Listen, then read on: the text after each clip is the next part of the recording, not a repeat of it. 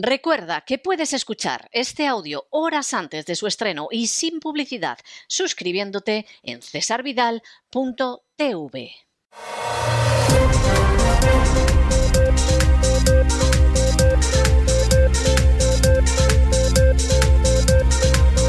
Las noticias del día.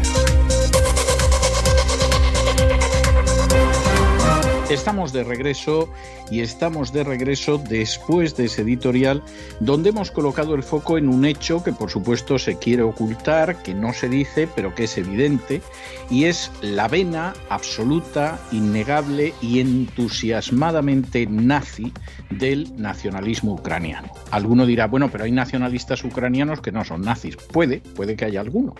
No vamos a negar que pudiera existir alguno.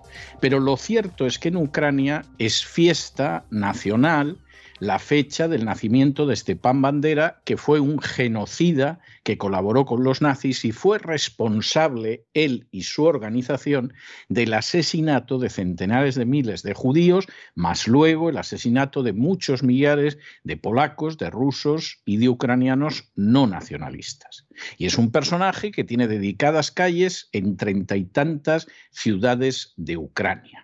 Y es un personaje que además tiene monumentos levantados en docenas de ciudades de Ucrania y no es el único genocida colaborador con los nazis que es honrado como un héroe en Ucrania. Hombre, sobre esto ha protestado el Parlamento Europeo, ha protestado ocasionalmente Polonia, por supuesto Rusia, han protestado organizaciones judías como el Centro Simón Wiesenthal, como el Yad Vashem de Jerusalén, como el Memorial del Holocausto en Estados Unidos, pero los ucranianos se lo han pasado por debajo de las narices.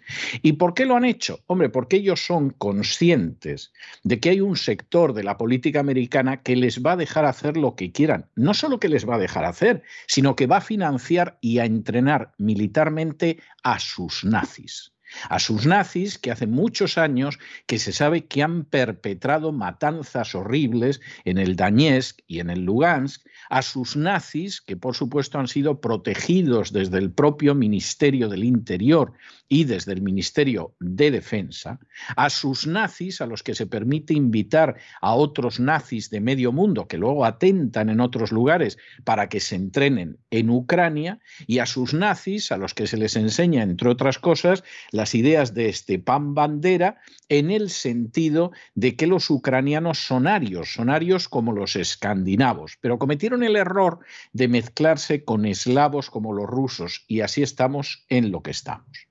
Y el propio Zelensky, a pesar de que sea de origen judío, como Victoria Nolan o como George Soros, que ayudó a los nazis a deportar a otros judíos a las cámaras de gas de Auschwitz y ha reconocido públicamente que no se arrepiente de lo que sucedió y que si él no lo hubiera hecho, lo hubieran hecho otros y que de todas formas se divirtió con ello. Ese es George Soros. Pues evidentemente el hecho de que Zelensky sea judío, salvo para intentar manipular a la comunidad judía internacional, no significa nada, como no significa nada en el caso de Victoria Nolan. Es más, Victoria Nolan, a pesar de ser de origen judío, es la que ha presionado al gobierno ucraniano para que a veces colocara al frente de actividades importantísimas de las Fuerzas Armadas o del poder civil en Ucrania a nazis conocidos. Y no estamos hablando en un sentido figurado, no, estamos hablando de nazis. De nazis que hablan de que la raza blanca tiene que defenderse frente a los subhumanos a los que dirigen los judíos de nazis que insisten en una superioridad racial de los supuestos ucranianos puros frente a aquellos que en algún momento se acostaron con rusos, etcétera, etcétera, etcétera. La gente puede pensar lo que quiera. Pero quien ahora se dirige a ustedes jamás va a apoyar y considera una absoluta inmolaridad entregar un solo céntimo, una sola arma, una sola frase de apoyo a un gobierno que se apoya en nazis, que sustenta nazis, que utiliza militarmente a nazis y que además se permite en un momento determinado dar puestos de enorme relevancia en la administración a nazis hagan ustedes lo que quieran porque me trae sin cuidado. Pero yo soy directamente enemigo, adversario y contrario de entregar un solo céntimo, una sola gota de sangre, ni siquiera una palabra de apoyo a un gobierno que usa nazis. Y eso no se puede hacer no solo porque es inmoral, profundamente, sino porque es escupir en la memoria de los millones de judíos exterminados por los nazis y por sus aliados, como el nacionalista ucraniano Stepan Bandera, y de aquellos soldados que combatieron y derramaron su sangre y perdieron su vida o quizás su salud para siempre combatiendo el nazismo. Si alguno lo hace, porque claro, considerado que la armamos en Ucrania y golpeamos a los rusos y de paso hundimos económicamente a la Unión Europea, qué bien, qué bien, allá ellos. Y allá cualquiera que quiera apoyar a esos nazis. Pero el que en estos momentos se dirige a ustedes, jamás, en ningún momento, bajo ningún concepto, apoyará a un Estado como el nacionalista ucraniano, que incluso con un personaje como Zelensky ha dictado la primera ley racial que se producía en Europa desde la Segunda Guerra Mundial, negando derechos a determinados ucranianos que no entran en esa clasificación racial, y jamás va a apoyar a un Estado que tenga esos nazis. Me importa un pimiento lo que digan ustedes. Que Putin es sanguinario, que es malo, que bombardea. En la vida, en la vida, apoyaré a los nazis. Jamás. Y creo que es profundamente inmoral apoyar a los nazis. Y esto no son cuatro nazis por ahí perdidos. No, no, no, no, no. Estos son miles y miles y miles de nazis en el ejército ucraniano y que no me diga nadie que hay un solo ejército en el mundo, salvo el ucraniano, donde hay unidades enteras de nazis, porque es mentira. En Europa no ha vuelto a haber unidades enteras de nazis desde el final del Tercer Reich en los campos de batalla hasta Ucrania. Ni una sola, ni en Europa, ni en ninguna parte del mundo. Y no ha habido nazis confesos gobernando, dirigiendo ciudades, ocupándose de puestos importantes en la administración desde la caída del Tercer Reich en mayo del 45 hasta Ucrania. De manera que no, no, no me pidan apoyo para los nazis, porque es lo último que voy a hacer en mi vida. Y me importa un pimiento la propaganda de guerra, los que colocan la bandera de Ucrania y los que se dedican a decir que esto es la lucha entre el bien y el mal. Si esta es la lucha entre el bien y entre el mal, el mal está en Ucrania, que es la que está utilizando a criminales nazis desde hace décadas. Y todo el mundo lo sabe. Y el propio Congreso de los Estados Unidos lo ha denunciado y sin embargo se ha pasado por encima de eso. De modo que, por favor, cuentos chinos, no. Si alguien se quiere creer los cuentos ucranianos, que se los crea, pero que no pretenda que los demás seamos unos necios y apoyemos a nazis. Nunca, jamás y bajo ningún concepto.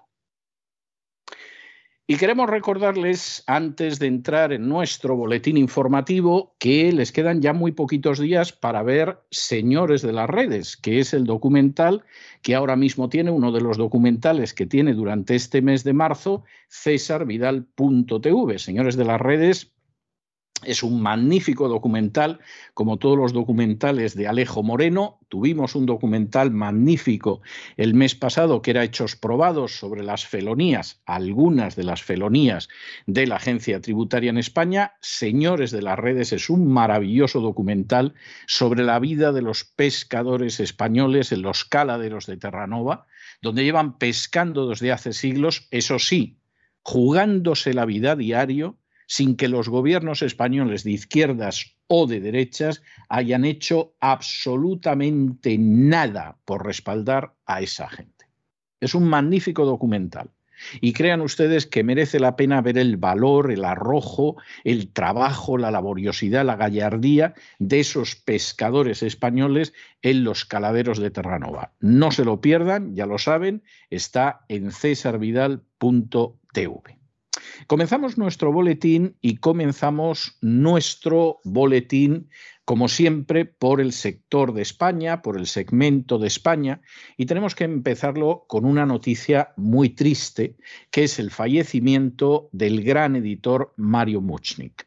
Mario Muchnik fue muchas cosas. Él venía de una familia judía, rusa, que en un momento determinado se trasladó a la Argentina. Hubo un momento, sobre todo a finales del siglo XIX, principios del siglo XX, en que muchos judíos, buscando un mejor destino, judíos que vivían en el imperio ruso, se trasladaron a los Estados Unidos y se trasladaron a Argentina. Encontraron muchísima más libertad en Estados Unidos y de hecho conseguirían realizar inmensos aportes. Argentina era un país católico, la libertad fue mucho menor, la discriminación fue muy grande, muchos llegaron a buenas posiciones, pero también muchos chocaron con esa intolerancia, ese antisemitismo propiamente católico y acabaron buscando al final su destino en otro lugar. En el caso, en el caso de Mario Muchnek, su padre, Jacobo, había fundado una editora, la editora Fabril, que se convirtió absolutamente en algo mítico en Argentina, que publicaría un catálogo absolutamente extraordinario y Mientras tanto, Mario se dedicó a estudiar en Columbia, en Nueva York, en Roma e incluso en un momento determinado a convertirse en un grandísimo fotógrafo. La gente lo conocía poco, como tampoco conocía mucho sus libros, conocía sobre todo su faceta de escritor, pero la verdad es que fue un gran fotógrafo, por cierto, y además era doctor en física. En una tarde que recordaba Mario Muchnik, sin poder evitar que se le eh, humedecieran los ojos, su padre, después de comer, después de charlar, después de tomarse una copita de aguardiente de cerezas, se sentó en el sillón de la casa para dormitar un poco y se quedó muerto. Y su padre, que había sido editor, pues no sabemos si lo sospechaba o no, pero lo cierto es que en un momento determinado Mario Muchnik tomó esa antorcha de su padre y superó holgadamente los logros del viejo Jacobo. En ese sentido, Mario Muchnik editó libros maravillosos. Por supuesto, había libros que hablaban de ese contacto entre la ciencia y las humanidades. Hubo libros maravillosos de literatura hispanoamericana, pero también de autores españoles muy dignos que, sin embargo, han ido siendo olvidados y, desde luego, recuperó a muchos autores judíos que además llevaban con ellos, en no pocos casos, la cultura del holocausto. Quien ahora se dirige a ustedes llegó a publicar varios libros con Mario Muchnik, el primero de ellos que fue la revisión del holocausto, donde se descubría de manera documentadamente histórica cómo eh, aquellos que negaban el holocausto tenían una agenda política, fue un libro que verdaderamente nos hizo pasar más de un sobresalto a Mario y a quien ahora se dirige a ustedes. Yo recuerdo que cuando Mario me dio el primer ejemplar, que todavía no había llegado a las librerías, me dijo, nos van a romper a pedradas los escaparates. Y yo pensé, hombre, como frase está bien. Bueno, la verdad es que eso sucedió.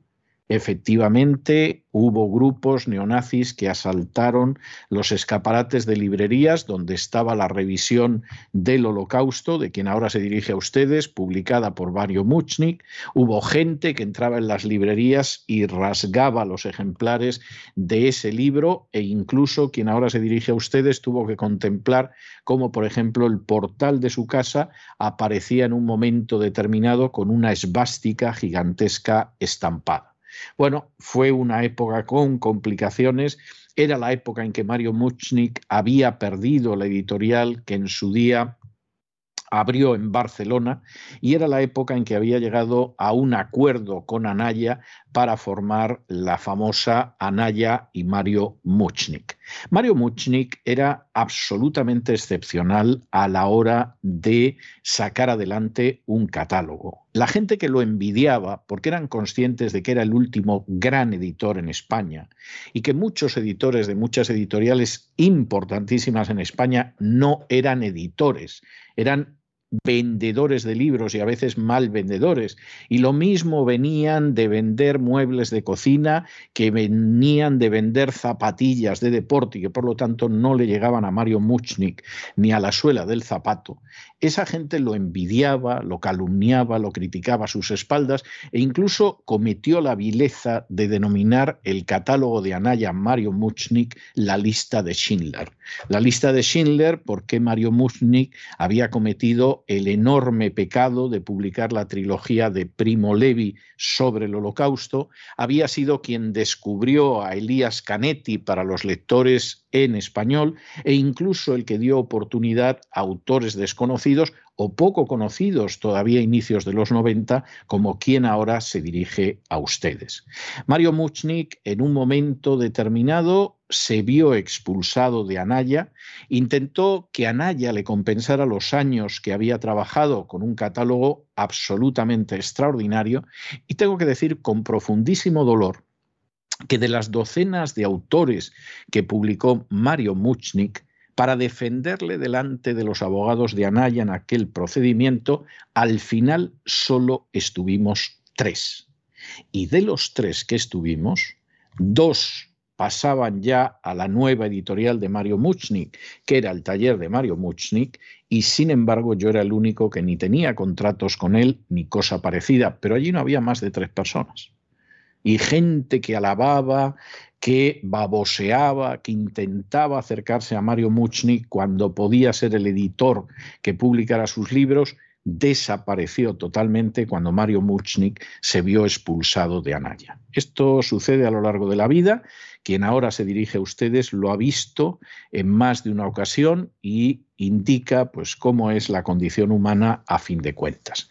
Mario publicaría en los siguientes años algunos libros muy interesantes, entre ellos libros de memorias, por ejemplo, Lo peor no son los autores, donde yo aparecía, por ejemplo, y donde él contaba cómo eran mucho peor los editores y otros personajes que los autores, pues a la hora de, de poder bandearse. Mario, en los últimos años de su vida, publicó versiones maravillosas de la literatura rusa, por ejemplo, la mejor traducción que existe de Guerra y Paz en español en estos momentos.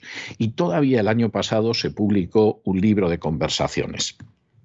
A lo largo de mi vida, yo entrevisté en varias ocasiones a Mario Muchnik. Siempre me quedaba la pena de que no le podía dedicar tanto tiempo como hubiera querido. La última vez que lo entrevisté en España iba con muletas y le costaba totalmente moverse, pero tuvo la inmensa generosidad de recalar en el estudio. La última vez que lo entrevisté, hace no tanto tiempo, ya estando yo en el, en el exilio de Estados Unidos, hablamos largo y tendido, fue una conversación muy dilatada, pero a mí me quedaba la pena de que efectivamente a Mario no le podía quedar mucho por delante en el camino, y efectivamente no le quedaba mucho, y con 91 años ha desaparecido de entre nosotros, se ha marchado de entre nosotros. Yo tengo un recuerdo enormemente cariñoso hacia Mario. Recuerdo aquella mirada brillante y pícara que tenía cuando sonreía. Recuerdo la manera en que se entusiasmaba con nuevos libros, en que quería sacar adelante nuevos proyectos, en que parecía que no envejecía en absoluto, porque efectivamente editar, a pesar de ser un gran fotógrafo y ser doctor en física y muchas otras cosas, era lo que más le gustaba. Y siempre a su lado, como un contrapunto curioso, estaba su esposa, Nicole, que se da la circunstancia de que era muy distinta a él. En todo lo que Mario podía ser sonrisa, vivacidad y movimiento, pues Nicole era la seriedad, la quietud, la mente que piensa seguramente sin expresar una sola palabra de lo que está pasando por la cabeza. Es una persona a la que yo recuerdo también con enorme ternura y que espero que todavía se quede con nosotros un tiempo. Pero Mario Mushnik, para aquellos que lo conocemos, y estamos hablando ya de gente que por lo menos conozca el mundo editorial en España desde hace 40 años, siempre será un gran referente. Siempre será un ejemplo de cómo el talento no es recompensado siempre en esta vida, porque los mediocres, los envidiosos, los malos se dedican a intentar lanzar piedras contra, aquel que es superior en talento y en sabiduría a ellos y lo recordaremos como una persona que ha dejado una huella verdaderamente imborrable en nuestras vidas. Descanse en paz Mario Muchnik y vamos a continuar este boletín, si es que podemos, por la emoción, con la ayuda absolutamente inestimable de María Jesús Alfaya. María Jesús, muy buenas noches. Muy buenas noches, César. Muy buenas noches a todos los oyentes de La Voz. Queda muy poco para que puedan ver los suscriptores de www.cesarvidal.tv un documental extraordinario, imprescindible para conocer cuál es el trabajo, la vida de los pescadores en los caladeros de Terranova. Se llama Señores de las Redes, está dirigido por Alejo Moreno www.cesarvidal.tv únicamente durante este mes de marzo. No queda nada. Si no son suscriptores de cesarvidal.tv, ¿a qué están esperando para hacerlo? Y vamos con la información de España. Una noticia triste. Ha fallecido el editor argentino Mario Muchnik. Afincado en España desde el año 1978, ha fallecido a los 61 años de edad. Nació en la provincia de Buenos Aires en el año 1931. Se doctoró en física y ejerció desde muy pronto como fotógrafo, pero su verdadera vocación de vida fue la edición. Practicó la misma en todas sus variantes, la familiar, la multinacional y en su última etapa unipersonal. Nació en una familia de judíos de origen ruso. Estudiaba en las universidades de Columbia, en Nueva York y de Roma, y su padre fundó cuando él era un veinteañero la mítica Fabril Editora, que fue el germen del sello que poco más tarde colocaría su apellido en el Olimpo de la edición. En el año 1978 se instaló en Barcelona y nunca más abandonó Europa. En la capital catalana continuó con la labor de Muchnik Editores, en la que hizo un paréntesis para trabajar como director literario en Seix, Barral y Ariel. Fue pionero en tres campos, el diálogo entre ciencias y humanidades, la literatura latinoamericana y la cultura judía del Holocausto. Fue también descubridor de Primo Levi y Elías Canetti. Publicó, en traducción de Pilar Gómez Bedate, la emblemática trilogía de Primo Levi formada por Si esto es un hombre, La tregua y Los hundidos y los salvos. También fue el editor de Maus. Mario Muchnik vendió su marca al grupo Anaya, pero continuó al frente del mismo. Con el tiempo, el sello fue bautizado como el Aleph, dentro de Ediciones 62. Hoy parte del Grupo Planeta. En el año 1988 decidió fundar con su esposa una editorial independiente, del taller de Mario Muchnik, que revolucionó el panorama en España y Latinoamérica. En el año 1999 publicó sus memorias tituladas Lo peor no son los autores, otras de sus obras son Banco de Pruebas, Léxico Editorial o Ajustes de Cuentos. El año pasado publicaba Mario Muchnik, Editor para toda la vida, un libro de conversaciones con el periodista Juan Cruz. Como ven, Mario Muchnik ha dejado un gran legado y una huella indeleble en sus seguidores y admiradores. Descanse en paz. Bueno, y este fin de semana, y en concreto este domingo, ha estado movido en esa España donde continúan las movilizaciones de transportistas, de ganaderos, de agricultores, de pescadores, en suma de sectores que se juegan la vida trabajando y a los que arruina precisamente ese sistema español destinado a saquear a los que producen en beneficio de las castas privilegiadas, utilizando como bandas de la a los sicarios de la agencia tributaria, lo cual es verdaderamente lamentable. Y este domingo se lanzaban a la calle los miembros de la plataforma de afectados por la ocupación pidiendo una ley anti-ocupa. Se manifestaban además frente al Congreso de los Diputados. Esta es una situación que salvo que uno viva en España, verdaderamente es que es incomprensible.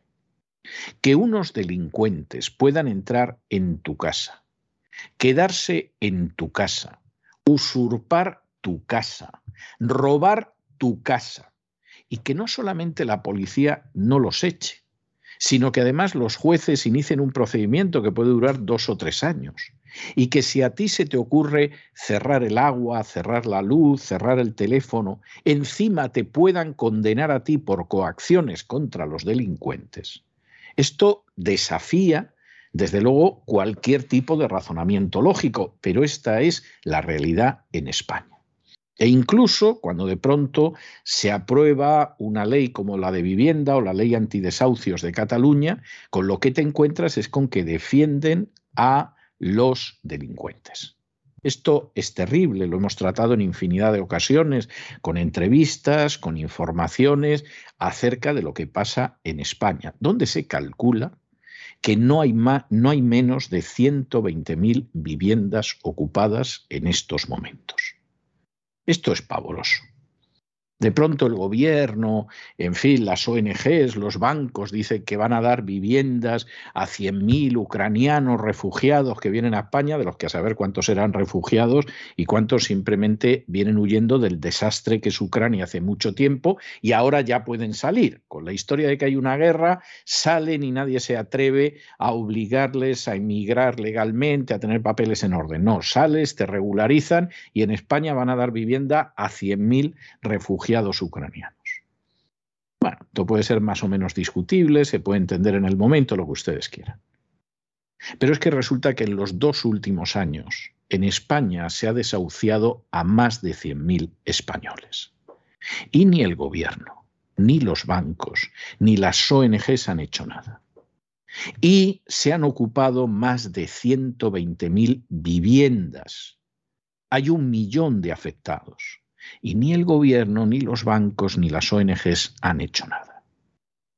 Y una de las cosas que debería hacer cualquier gobierno, efectivamente, es tener una ley que corrija esta situación y que en una hora la policía llegue y eche a patadas, si es necesario, a los usurpadores que han entrado en una vivienda que no es la suya y que proteja a unos ciudadanos a los que no deja de meter la mano en los bolsillos para quitarles hasta las pelusas y luego no les da nada.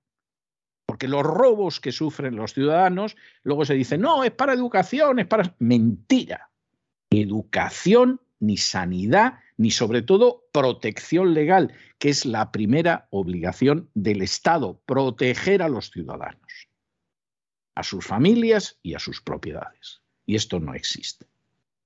Y efectivamente esta es una cuestión que desde luego, desde luego, no debería, bajo ningún concepto, continuar más tiempo. No debería continuar más tiempo. Y en fin, los que no lo quieran ver, peor para ellos. Y luego, por supuesto, habrá gente que dirá que de esto la culpa la tiene Putin y la extrema derecha los que se manifestaban porque les han quitado su vivienda, unos delincuentes muchas veces venidos del otro lado del mar, pues resulta que esos son agentes de Putin y son la extrema derecha y son unos fascistas y pagados por el Kremlin, como los camioneros que están en el paro y como los agricultores, los ganadores, ganaderos y pescadores que están en la misma situación. Todos esos son agentes rusos y además ultrafascistas. Es vergonzoso, de verdad es vergonzosa ver la pasividad, que más que pasividad es desprecio y abandono por parte de las castas políticas, y el silencio, cuando no la mentira, la tergiversación de las furcias mediáticas. Es vergonzoso, pero eso es España. No se les pierda de la cabeza, porque eso es España. La plataforma de afectados por la ocupación Ley Antiocupas se concentraba este pasado domingo frente al Congreso de los Diputados para protestar contra el gobierno de Pedro Sánchez. Están hartos de la indiferencia del gobierno ante esta lacra que supone que delincuentes entren en viviendas y permanezcan en ellas sin ser expulsados inmediatamente por las fuerzas de seguridad. Los ciudadanos, los propietarios, los ciudadanos de bien están desamparados. Además, los dueños no pueden echar a estos delincuentes. Y no solo eso, en muchos casos tienen que seguir pagando luz, agua y gas, las hipotecas de esas casas, porque si les cortan esta luz y agua, se enfrentan con problemas legales encima. Como ven, el ciudadano honrado no es protegido por la ley que pisotea el derecho a la propiedad privada y a los derechos de estos ciudadanos. No solo eso, al final el delincuente tiene más derechos, Todo esto hace que estos delitos se sigan perpetrando. Hay más de un millón de españoles afectados por estos delitos sin que el gobierno haga nada. ¿Y qué dice esta plataforma? Que los ciudadanos son víctimas de una humillación legislativa, rechazan la ley de la vivienda y la ley antidesahucios de Cataluña, que lejos de luchar contra esta lacra, dicen, facilita y promueve la ocupación sin amparar a las víctimas. Y añaden, esta exclusión supone una humillación legislativa a todos y cada uno de los afectados que se unen a las gravísimas consecuencias que acarrea la ocupación. El silencio, la inacción, la negación del sufrimiento de las víctimas con consignas huecas y distorsionantes como bulos y alarma social por parte del gobierno de Sánchez y de sus socios condenan a las víctimas a una agonía límite con graves perjuicios económicos, materiales y sobre todo psicológicos. Esto es lo que dicen desde la plataforma de afectados por la ocupación. Ley Antiocupas. Este es el nombre completo. Añaden además que de igual modo la ley no defiende a los propietarios de aquellos inquilinos que no les pagan y que no salen de sus locales o de sus viviendas. Si ustedes además quieren recuperar su propiedad, se tienen que meter en una larga batalla legal de años para poder echarlos con los gastos que esto supone. Ellos ya lo saben, además amenazan a los propietarios. Nosotros nos vamos a declarar insolventes. Dicen, ¿no les suena esto a ustedes? Si tienen esta desgraciada situación en su familia, la están sufriendo en sus carnes. Y no solo se tiene que meter en una larga batalla legal, sino que usted por el camino va a perder mucho dinero. ¿Qué pasa en muchos casos? Se ven chantajeados por estos y tienen que pagarles para que se vayan, abandonen el local o la vivienda. Esto es lo último, ya lo saben los delincuentes, porque la ley, como saben, no ampara, no protege a estos ciudadanos. En este caso, cuando la ley no, protege a los propietarios de los inquilinos, le llaman inquiocupación Inki Ocupación. En este sentido, desde esta plataforma se señala que no se están teniendo en cuenta estas formas de ocupación que golpean especialmente a pequeños propietarios que tienen que asumir la responsabilidad del que llama escudo social del gobierno a través de la ley de la vivienda.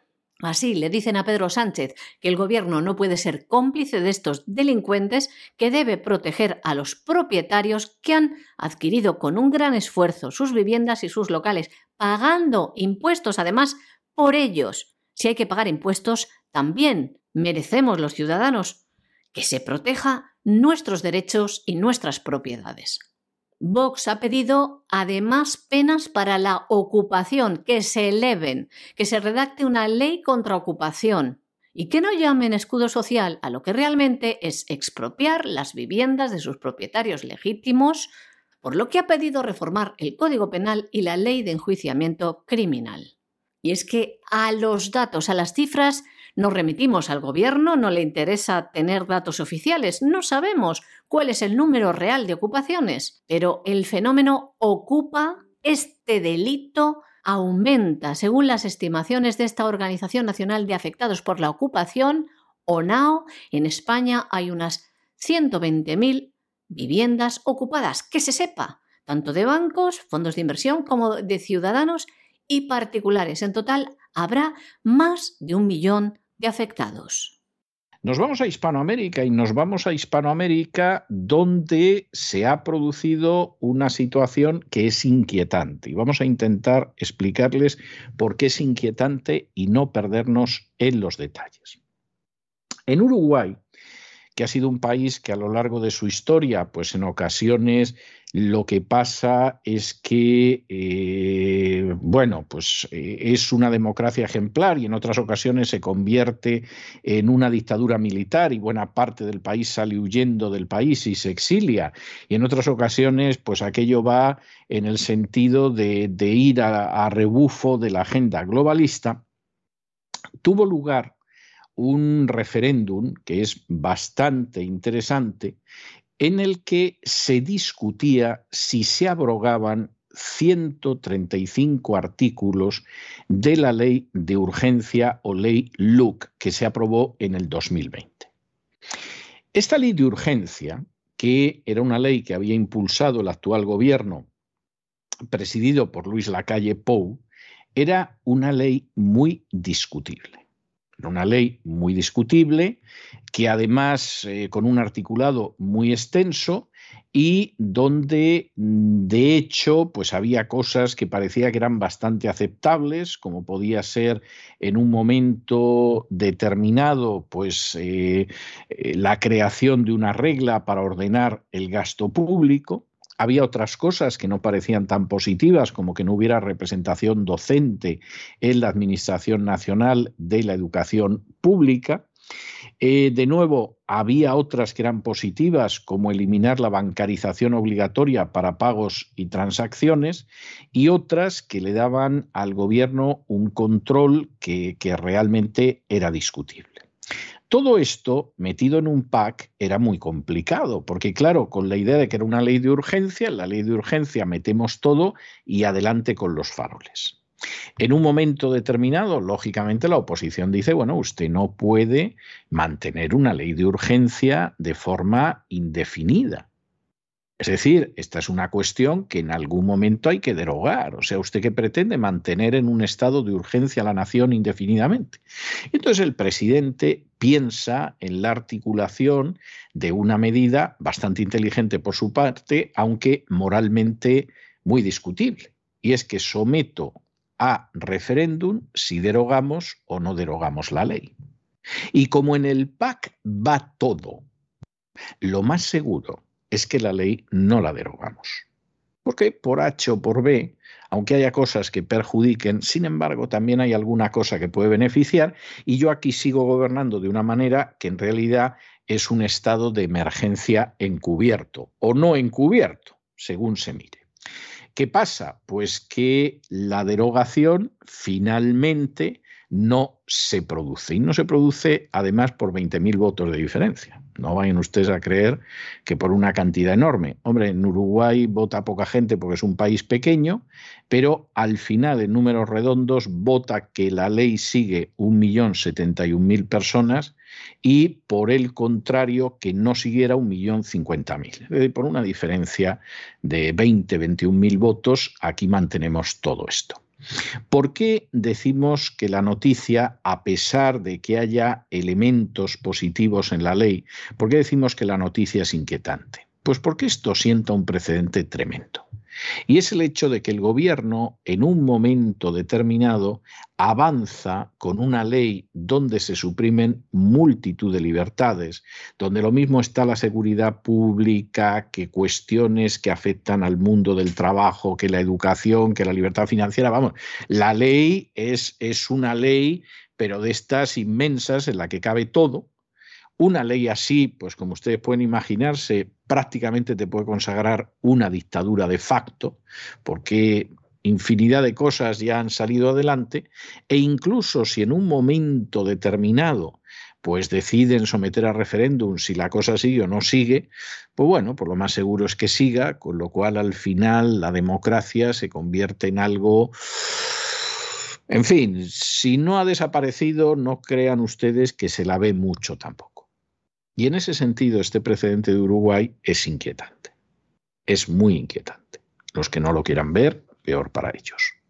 Y en Uruguay, el no a la derogación de los artículos de la ley de urgente consideración, la LUC ha obtenido más de un millón de votos, en concreto 1.071.600 votos, mientras que la opción de sí de derogarla estaba en cerca del millón cincuenta mil cuatrocientos votos. Como ven, no es tampoco una grandísima diferencia. Lo que se sometía a referéndum popular este domingo era la abrogación de 135 artículos de la Ley 19 889, conocida como Ley de Urgencia o Ley LUC, que fue aprobada por la Asamblea General en el año 2020 y considerada la principal iniciativa legislativa del gobierno de coalición del presidente de Uruguay, Luis Lacalle Pou. Cuando llegó al poder comenzaron con la redacción de la LUC y dijeron que el proyecto contaría con un total de entre 300 y 500 artículos y que su contenido se basaría en el programa de gobierno del Partido Nacional, incluyendo aspectos como la eliminación de la representación docente en la Administración Nacional de Educación Pública, la creación de una regla fiscal para ordenar el gasto público, la modificación de las políticas sociales en la órbita del Ministerio de Desarrollo Social, la desmonopolización del mercado de los combustibles y la eliminación de la bancarización obligatoria para pagos y transacciones. La versión final de la LUC fue presentada el 9 de abril del año 2020 contando con 502 artículos. Finalmente, el Senado aprobó su versión final el 8 de julio del año 2000, solamente con los votos del oficialismo y el Poder Ejecutivo.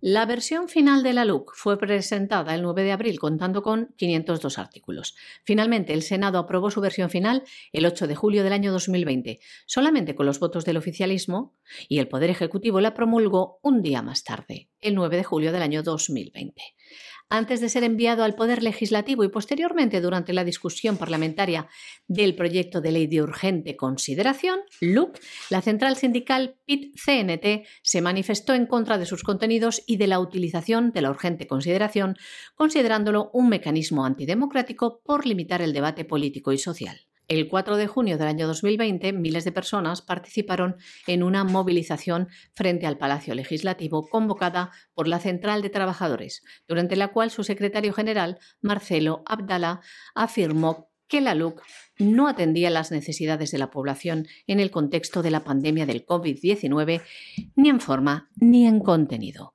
La Federación ANCAP, FANCAP, sindicato que une a los trabajadores de la empresa petrolera estatal ANCAP, fue una de las primeras organizaciones en expresarse a favor de la interposición de un recurso de referéndum contra la LUC por considerarla contraria a los intereses de la clase trabajadora. Uno de los principales puntos de objeción era la derogación del monopolio de ANCAP. ¿Para qué? Para la importación, exportación, refinación de petróleo crudo y derivados, que estableció que el precio de los combustibles fuera definido por el Poder Ejecutivo con un ajuste en línea con el precio de paridad de importación, con una periodicidad no mayor a los 60 días, frente a lo que FANCAP también se manifestó en contra. La ley 19889, considerada una ley ómnibus por la cantidad de asuntos que abarca, entre ellos seguridad pública, como les hemos contado, cuestiones laborales, educación, libertad financiera o portabilidad numérica, pues, como les contamos ahora, ha sido apoyada en referéndum por el pueblo uruguayo. Y no nos movemos, no nos movemos de Hispanoamérica, sino que nos vamos a Nicaragua, porque el que era representante de Nicaragua ante el Tribunal Internacional de Justicia, Paul Reichler, además lo ha hecho en distintas, en distintas demandas internacionales, ha decidido abandonar su cargo por conciencia moral. Bueno, ¿y cuál es la conciencia moral? Bueno, pues ayer que se publicó la carta de renuncia, decía que rompía las relaciones con Daniel Ortega y que rompía las relaciones con Daniel Ortega, al que había respetado, admirado, querido y servido con orgullo, etcétera, porque este no es mi Daniel, que me lo han cambiado. ¿Eh? las tesis del abogado ante el Tribunal Internacional de Justicia, pues es que Ortega antes del año 18 era pacífico, era democrático, en fin, era una cúmula, un cúmulo de virtudes y en el año 2018 al parecer se volvió loco, empezó a morir gente, empezaron a arrestar a decenas de personas con cargos falsos, etcétera, y entonces pues él que eh, ha estado siempre al servicio de Nicaragua, se quedó asustado con esto y ha necesitado cuatro años para, en un momento determinado, pues desvincularse del régimen de Daniel Ortega. Cuatro años, ¿eh? Cuatro años. Ahora se acuerda de que Sergio Ramírez tuvo que irse al exilio. Sergio Ramírez, premio Cervantes bastante discutible, pero premio Cervantes a fin de cuentas, se marchó al exilio hace cinco años. O, por ejemplo, Luis Carrión, que era un comandante, o guerrilleros sandinistas como Mónica Baltodano, etcétera, etcétera, pues resulta eh, que, esto es intolerable, o el famoso comandante Cero que murió bajo custodia, etcétera, ¿no? Y entonces aquí, pues lo que sucede es que Daniel Ortega se ha hecho malo. Vamos a ver, Daniel Ortega ha sido siempre malo. Y esto de que la gente lo descubra en el 2018 verdaderamente te deja pasmado. Daniel Ortega siempre ha querido ser un dictador. En los años 70 ya quiso ser un dictador y el régimen que había en Nicaragua era un régimen dictatorial donde la gente tenía mucho miedo de hablar. Y quien ahora se dirige a ustedes lo puede decir porque vivió en esa Nicaragua y sabía el miedo de la gente y cómo gobernaba Ortega y sus sandinistas. Y al final, pues a Ortega no le quedó más remedio que convocar unas elecciones y tal y como iba el país y el hambre que se pasaba y la ausencia de todo que sufría, perdió las elecciones y se vio desplazado del poder. Pero evidentemente Daniel Ortega no era un demócrata entonces, ni mucho menos. Cuando regresó al poder después, seguía sin ser un demócrata lo que pasa es que Daniel Ortega empezó a repartir a todo el mundo, en primer lugar a la Iglesia Católica y a los empresarios. Y el cardenal Obando, que se había llevado con él muy mal en el primer periodo de gobierno, bueno, se llevaba de maravilla a partir un piñón en el segundo periodo. Y, por supuesto, a los empresarios les dijo aquello famoso de no se metan ustedes en política, déjenos la política a nosotros, que es muy sucio, ustedes dedíquense a ganar dinero y todo el mundo estaba contento. Pero Daniel Ortega se dedicaba a cerrar medios de comunicación, a controlar otros medios, vamos, como si fuera un Zelensky. Y nadie dijo nada. De pronto la gente descubre que Daniel Ortega, oh, qué malo, qué malo, nos acabamos de dar cuenta ahora, Descubre esto cuando a Daniel Ortega se le acaba el dinero. Porque claro, el problema de estos sistemas de subvenciones y de subsidios y de todo lo demás es que hay un momento en que el dinero se acaba. Si es como España, ¿qué sucede? Pues hombre, que el Banco Central Europeo te va cobrando deuda, el país se va endeudando y de momento la carreta sigue rodando, pero, pero eso no se puede mantener eternamente y los españoles lo van a sufrir a no mucho tardar. Pero claro, en el caso de Nicaragua no había un banco central americano que pudiera comprar nada de lo que había. Y entonces, pues eh, a partir del 2018 se pone muy difícil repartir. Y entonces los que notan que no reparten, no digo ya los empresarios a los que les dicen de golpe que les van a subir los impuestos, pues empiezan a revolverse. Y Daniel Ortega actúa como se supone que actuaría Daniel Ortega y que a nadie le puede sorprender, es decir, mediante la represión.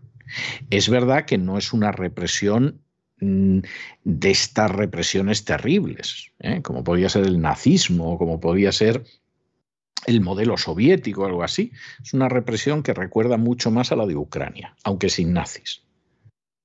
Pero claro, aquí la gente ya no se siente a gusto, sueña como Daniel Ortega, le queda poco, pues aquí esto se va a acabar y entonces la gente se va retirando, pero poquito a poquito.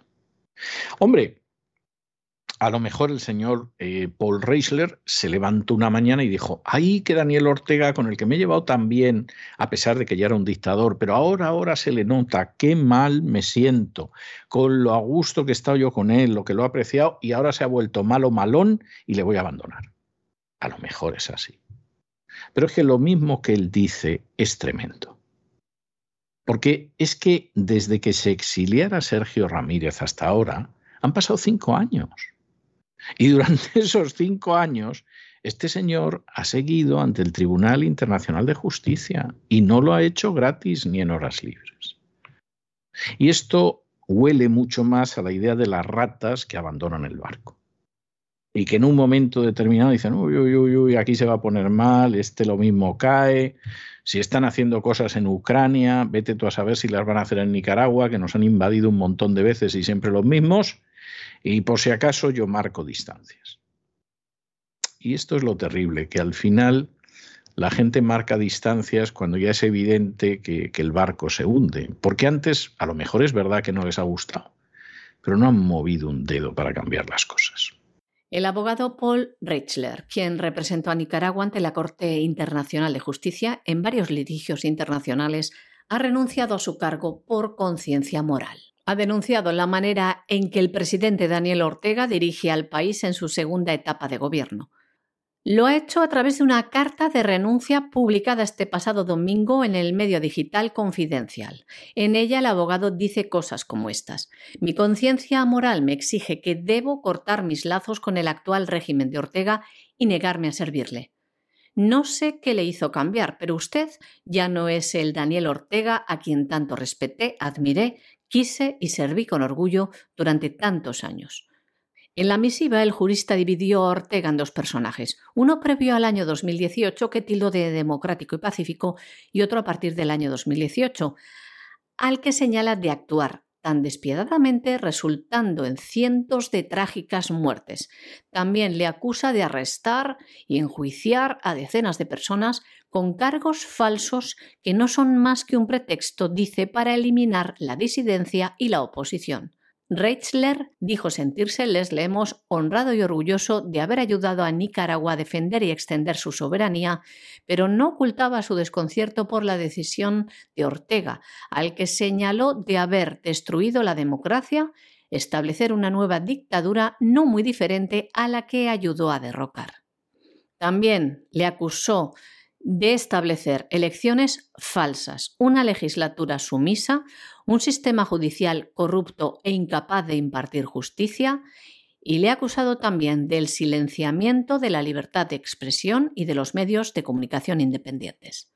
Además, le recriminó enviar al exilio al Premio Cervantes 2017 Sergio Ramírez, al comandante Luis Carrión, al Premio Ortega y Gasset 2021 Carlos Fernando Chamorro, a la escritora Gioconda Belli, al economista Edmundo Jarquín y a los exguerrilleros sandinistas Mónica Baltodano y Julio López Campos.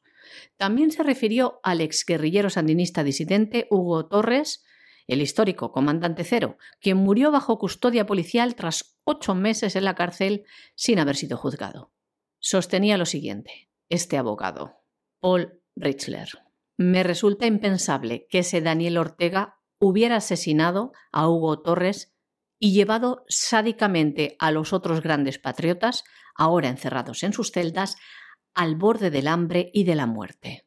Como ven, unas durísimas acusaciones de Paul Richler, quien formó parte de los equipos de abogados de Nicaragua en casos como los siguientes, el conocido como Irán Contras, también en casos del Mar Caribe con Colombia, o el del río San Juan con Costa Rica. Todos ellos fueron contados por el gobierno nicaragüense como victorias. Y concluía el abogado de Nicaragua ante la Corte Internacional de Justicia, Paul Richler, que como les decimos, ha abandonado su cargo, dice, por conciencia moral, terminaba esta misiva dirigida al presidente de Nicaragua diciendo, rezaré por el día en que Nicaragua vuelva a ser libre.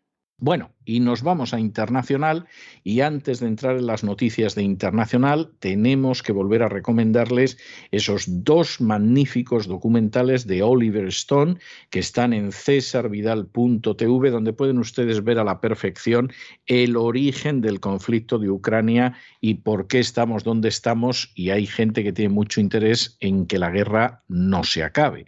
Y en ese sentido, verdaderamente los dos documentales de Oliver Stone son de visionado obligatorio, tanto el Revealing Ukraine, el Revelando Ucrania sería la, la, traducción, como el Ukraine on Fire, eh, que sería algo así como Ucrania en llamas, donde efectivamente el conflicto queda expuesto con una solidez tremenda. Y claro, no se encuentra una gente como la gente de la que hablábamos en el editorial de hoy. Y por cierto, no nos vamos de Ucrania, porque ustedes saben que hay un ordenador portátil, un laptop, como dicen aquí en Estados Unidos, que pertenecía a Hunter Biden, al hijito del actual presidente americano. Y resulta que mm, de este ordenador, cuanto más sale, eso parece que es, pero verdaderamente una cloaca. ¿Eh? El día que no te salen fotos de Hunter Biden con niñas en la cama, que es algo como para echarse a temblar del hijito del presidente de los Estados Unidos, pues te van apareciendo su participación en organizar un lío en Ucrania, eh, bordeando, si es que no entrando del todo, en los crímenes contra la humanidad. Una de las últimas informaciones que han aparecido es que Hunter Biden financió en laboratorios de Ucrania, en contra del derecho y de la legalidad internacionales, la investigación con patógenos mortales. Esto lo hacía, además, a través de una organización con la que ganó muchísimo dinero, ganó millones solamente de Ucrania, que era la Rosmont Seneca, a la que hemos dedicado algún editorial en algún momento. Y entonces la Rosmont Seneca participaba, entre otras cosas, en financiar un programa biológico militar del Pentágono en Ucrania que quebranta totalmente la legalidad internacional. Aquí parece que el hijo de Biden y algunos amiguetes pues invirtieron medio millón de dólares en Metabiota a través de la firma de ellos, la Rosmont Seneca Technology Partners, es el nombre completo, y de esa manera recaudaron varios millones de dólares para llevar a cabo en laboratorios ucranianos algo que es un crimen de acuerdo al derecho internacional y que por supuesto el día que entraron los tanques rusos en Ucrania debieron de echarse a temblar viendo lo que ahí podía parecer. Pero espérense que no acaba ahí la cosa. Es que encima, para terminarlo de arreglar, entre el grupito de contratistas de toda esta historia para experimentar en Ucrania, por supuesto, absolutamente apoyado por los nacionalistas ucranianos en el poder, que serán muy nacionalistas, pero Ucrania la venden a los intereses extranjeros sin importarles un pimiento. Lo que pueda pasar con otros ucranianos, si les importa bastante cómo llenan su bolsa, bueno, pues entre la amalgama de intereses y de empresas que aparecen aquí, que son, en fin, de, todo cuidado, porque ahí aparece Biden, aparece Soros, aparece el Partido Demócrata, aparece el Pentágono, etcétera, etcétera, etcétera, pues aparece también una empresa que se llama MetaBioda o Metabiota, si la quieren buscar en Internet. Bueno, pues MetaBioda o metabiota está relacionada con el laboratorio de Wuhan del que salió el coronavirus. Mira tú qué casualidad. Qué casualidad. Y por cierto, por cierto, Hunter Biden, seguramente lo sabrán ustedes, también, aparte de los negocios que hacía en Ucrania, ¿no? pues por ejemplo, cobrando un dinero de Burisma, que luego cuando el fiscal ucraniano quiso investigar a Burisma, pues resulta que Papa Biden intervino para que no siguiera investigando y luego se jactaba y decía, son of bitch, hijo de perra, vamos, pretendía aquí, vamos, investigar la empresa donde está mi niño cobrando un dinero como el que, como el que cobra. De eso nada, hombre. Te retenemos la ayuda americana como no acabes con eso. Bueno, pues resulta que Meta Bayoda, dentro de toda esta limpieza que caracteriza la, la trayectoria de los Biden, es una compañía relacionada con el laboratorio en Wuhan del que salió el coronavirus. Lo repetimos por si acaso no se han enterado ustedes. Es algo, pero absolutamente extraordinario. Si a estas alturas hay alguien que se crea que en el caso del coronavirus nos encontramos con algo surgido de la naturaleza o que vino de los pangolines o cosas así, bueno, que a estas alturas de verdad que no, no saben de qué va la vaina. Pero aparecen en todas partes. Los Biden están en las armas bioquímicas prohibidas por el derecho internacional, pero sembradas por toda Ucrania. Están en el coronavirus, están recogiendo dinero en un sitio y en otro, en Ucrania, en China. Son ejemplares, verdaderamente. ¿eh?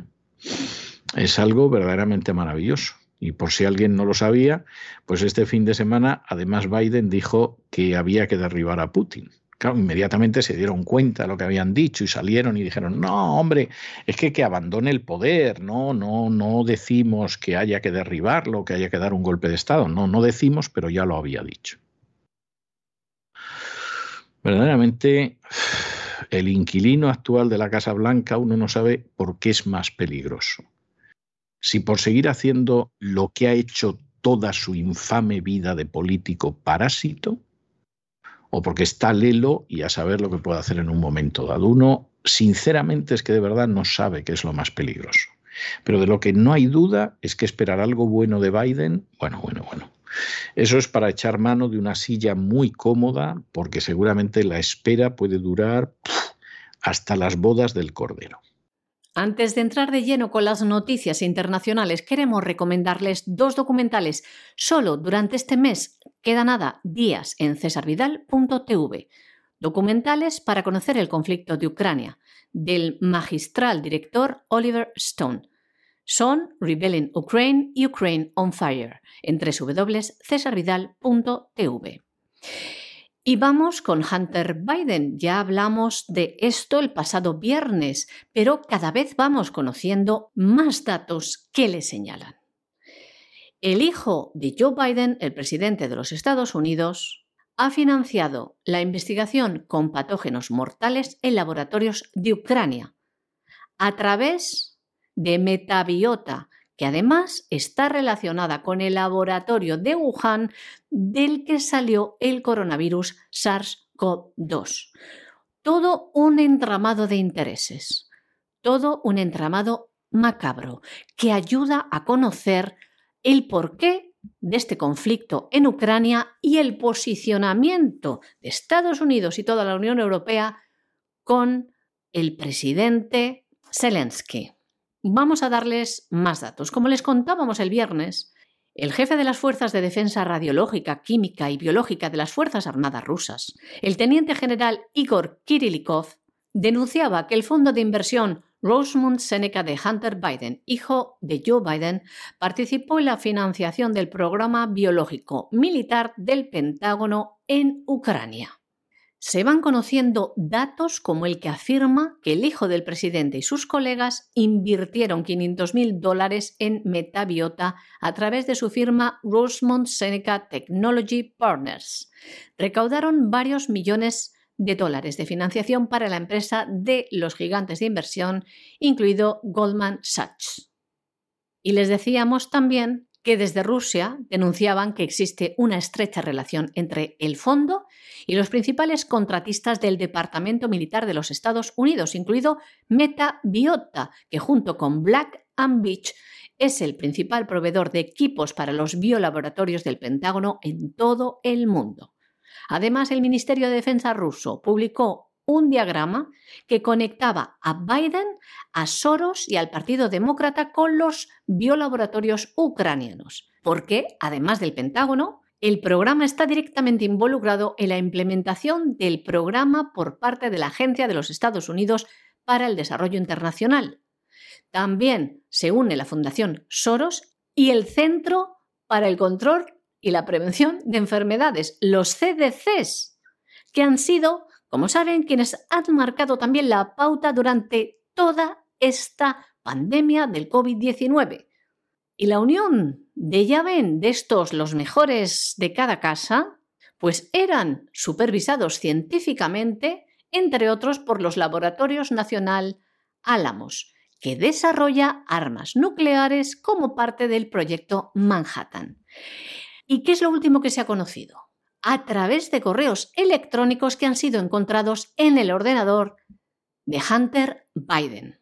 Estos correos muestran que ayudó a asegurar millones de dólares en fondos para Metabiota, que es un contratista del Departamento de Defensa que se especializa en la investigación de enfermedades que causan pandemias y que podrían usarse como armas biológicas. También presentó a Metabiota a una empresa de gas ucraniana, supuestamente corrupta, Burisma, para un proyecto científico que involucra laboratorios de alto nivel de bioseguridad en Ucrania. Metabiota, insistimos, contratista del Departamento de Defensa.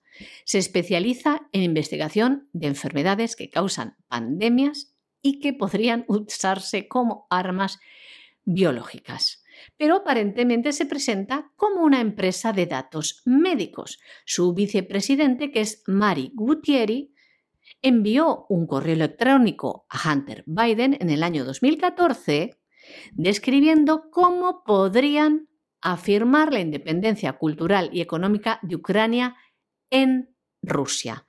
Algo que llama la atención, ¿no? Para una empresa de biotecnología. Después de este correo, en abril del 14, el ejecutivo de Burisma, Vadim Pozarsky, le escribió a Hunter Biden y le reveló que el hijo del entonces vicepresidente había presentado un proyecto científico que involucraba a Burisma y Metabiota en Ucrania. Se lo decía a la vicepresidenta de Metabiota, Mari Gutieri.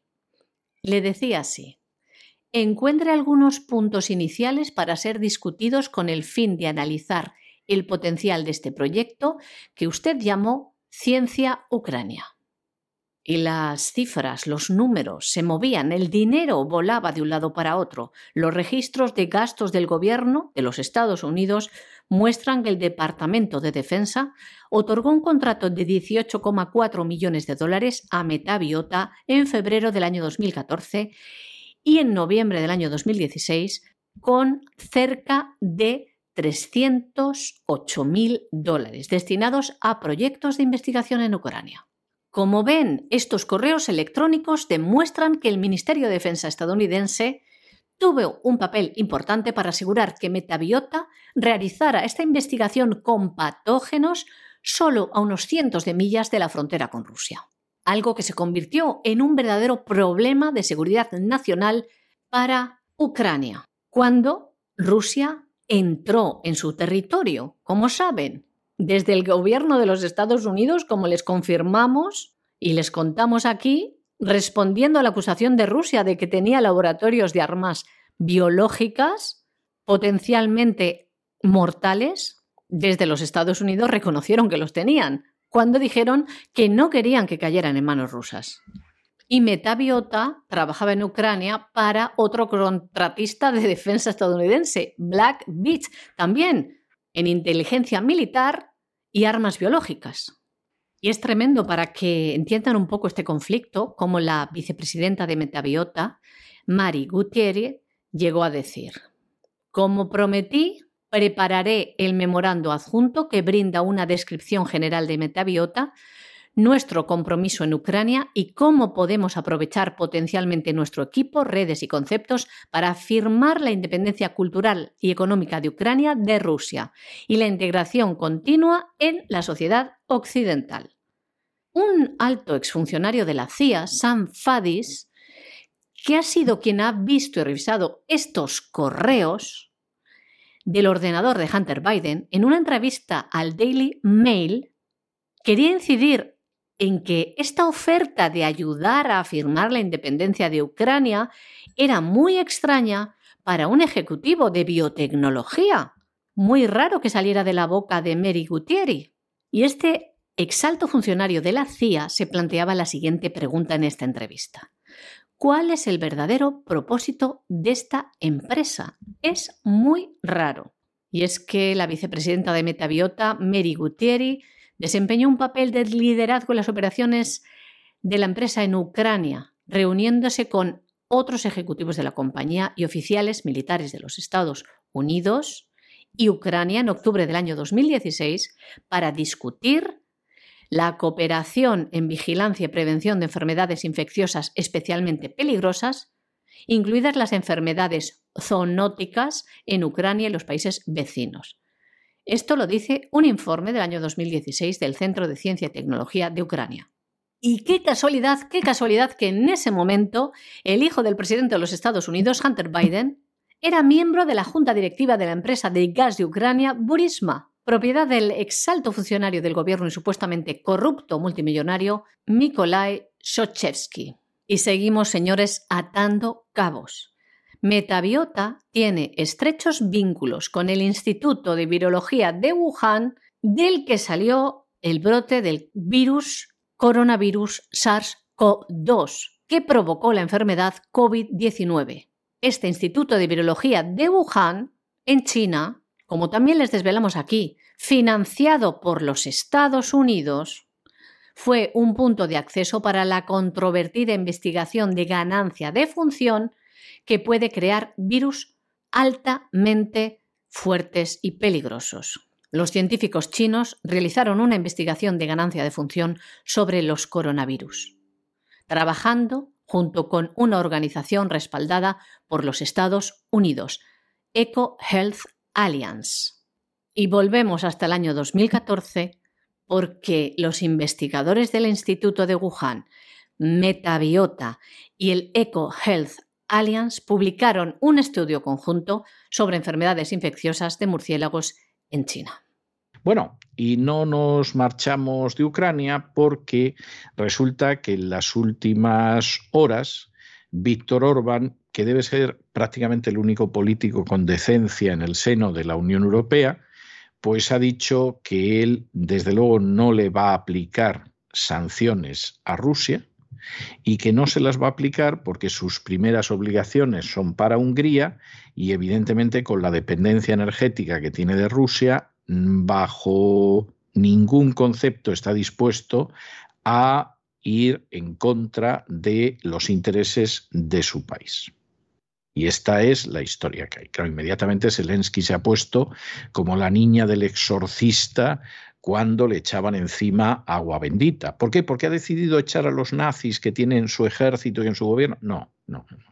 Eso es Zelensky que lo va a hacer. Zelensky es de la especie de Soros que colaboró con los nazis porque le venía bien y, que no siente ningún tipo de remordimiento a décadas de distancia, porque si no colaboraba él con los nazis, otro lo hubiera hecho. Cito textualmente las palabras de Soros.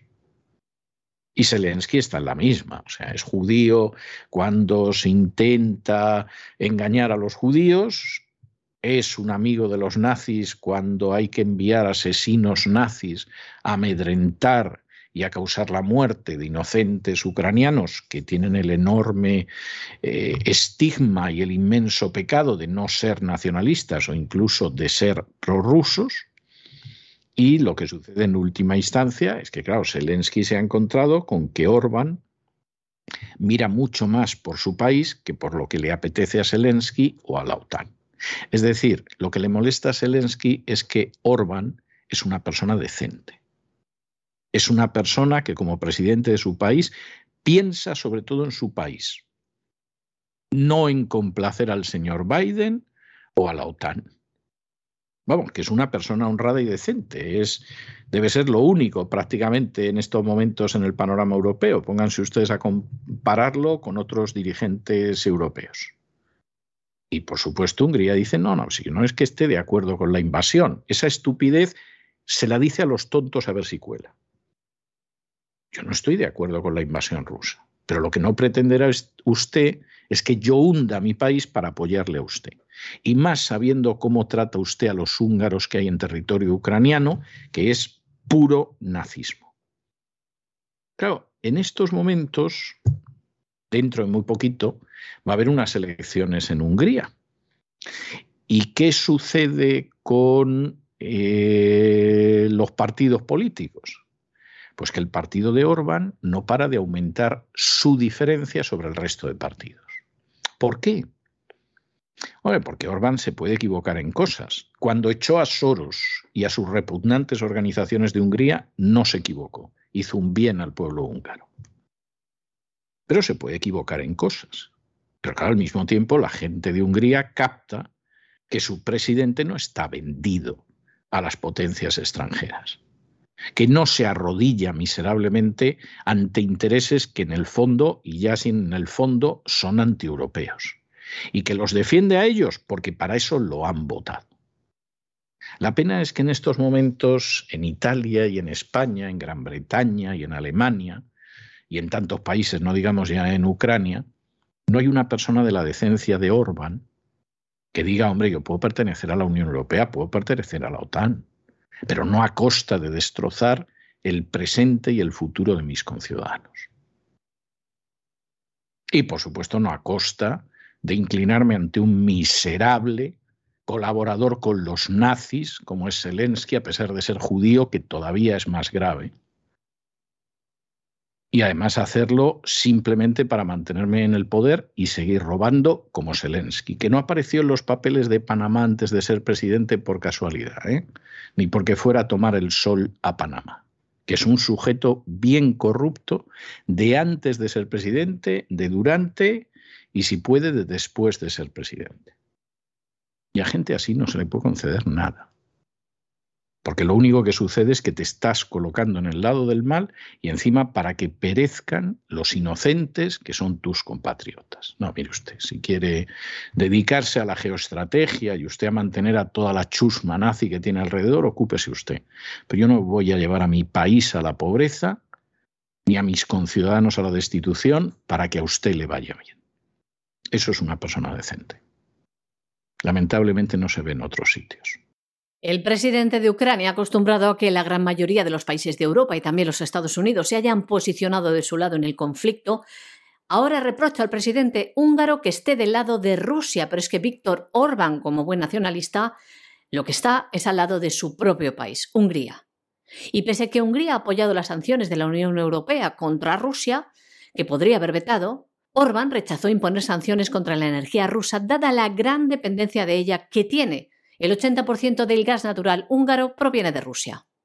Víctor Orbán no está dispuesto a que su pueblo sufra la escasez de alimentos y de energía que se va a extender por Europa y por los Estados Unidos. Y nos preguntamos, cuando esto ocurra, ¿seguirán los gobiernos apoyando las sanciones contra Rusia?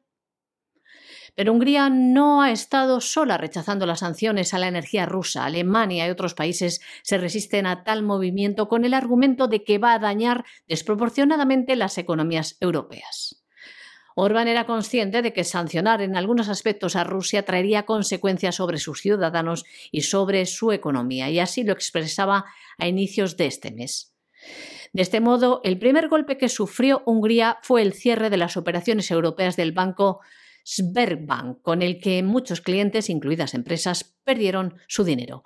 Parece que Víctor Orbán está con sus ciudadanos y actúa en consecuencia, ya que si tenemos en cuenta las últimas encuestas, tres de cada cuatro ciudadanos quiere que Hungría se mantenga al margen de la guerra, manteniendo una posición equidistante tanto de Rusia como de Ucrania.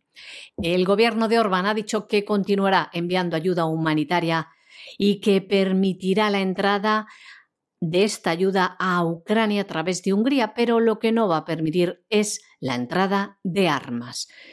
De este modo, Hungría no se posiciona ni de un bando o del otro, actúa bajo su propio criterio. De este modo también acoge a cientos de miles de refugiados procedentes de Ucrania.